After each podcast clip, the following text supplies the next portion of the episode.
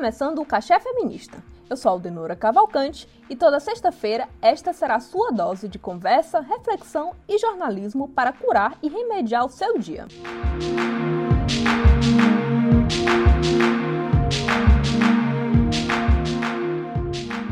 Segundo a Organização Mundial da Saúde, OMS, saúde mental é uma expressão utilizada para descrever um estado de completo bem-estar físico, mental e social.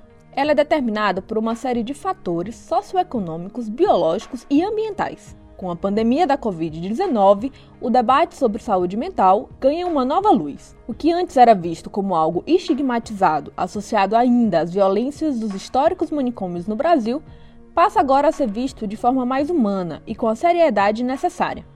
Mas, como em todo o processo de desconstrução, tratar sobre saúde mental ainda é um assunto carregado de preconceitos. Com a estreia do Big Brother Brasil 2021, reality show da Rede Globo, a saúde mental, autocuidado e saúde das minorias passaram a ser debatidos nas redes sociais. Como você pode ver, o BBB está muito em altas nas discussões cotidianas e, mais uma vez, segue nos pautando. O Caixa Feminista de hoje pretende abordar este assunto apontando dados sobre os transtornos mentais durante e após a pandemia, além de dar visibilidade a inúmeras e necessárias formas de autocuidado.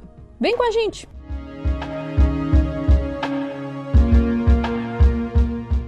Uma pesquisa divulgada em 2020 pela Organização Pan-Americana de Saúde, OPAS, em conjunto com a Organização Mundial de Saúde, revelou que os países estão falhando na implementação de serviços de saúde mental durante a pandemia. Segundo Jarbas Barbosa, subdiretor da OPAS, dados de 29 países mostram que, embora 27 deles tenham integrado a saúde mental em seus planos para a Covid-19, apenas dois têm financiamento adequado. Durante a pandemia, o Google forneceu dados ao jornal O Estado de São Paulo, que mostrou um pico histórico nas pesquisas sobre transtornos mentais, com uma alta de 98% diante da média dos últimos 10 anos. Ao pesquisar sobre saúde mental e autocuidado no buscador de dados, é possível encontrar hoje milhões de resultados de sites que dão dicas voltadas para o autocuidado, que se define como uma das formas de manter uma boa saúde mental com práticas de atividades em benefício à saúde, à vida e ao contínuo desenvolvimento de bem-estar. Essa atividade pode ser desenvolvida no dia a dia por meio de processos de aprendizagem variados. O aumento por busca do autocuidado também se relaciona com o confinamento causado pela pandemia.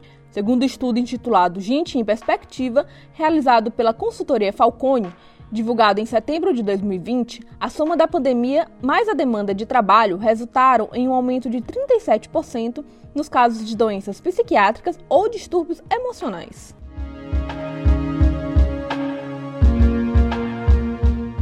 Sabemos que as doenças psiquiátricas e os distúrbios emocionais atingem os grupos populacionais de diferentes formas, o que nos traz reflexões sobre como que recortes de gênero, raça e classe interferem no diagnóstico desses casos no Brasil. De acordo com o Ministério da Saúde, o índice de suicídio entre jovens negros é até 45% maior do que entre jovens brancos. O órgão nacional cita os fatores que participam da determinação do risco ao suicídio, tal como pertencer à população negra ou indígena, estar em condição de isolamento social, ser homem, ter idade entre 15 a 35 anos ou estar acima de 75 anos, estar solteiro, aposentado, desempregado e ser migrante.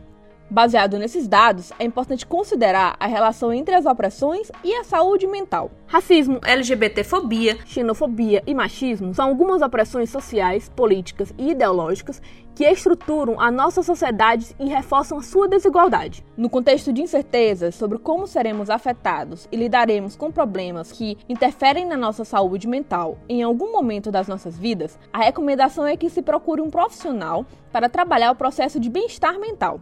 Uma dica é a busca do Centro de Atenção Psicossocial mais perto da sua residência. Os CAPs seguem os princípios do Sistema Único de Saúde, o SUS, e teve o papel de fornecer assistência, cuidados e tratamentos para a saúde mental da população no Brasil, que inclui você, ouvinte. Não deixe de se cuidar e procurar ajuda quando sentir necessidade.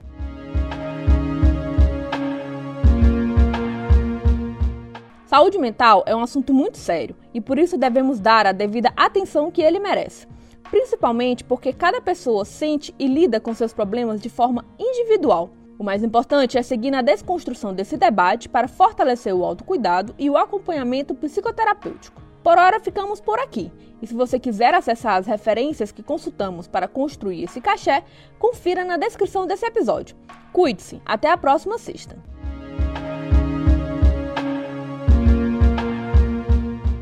Este episódio foi produzido e roteirizado por Jade Araújo. Apresentação: Aldenora Cavalcante. Edição de texto: Jade Araújo. Edição e mixagem de som: Ananda Mate. E música original de Perdu Voyage. O Cachê Feminista é uma produção de Malamanhadas Produtora.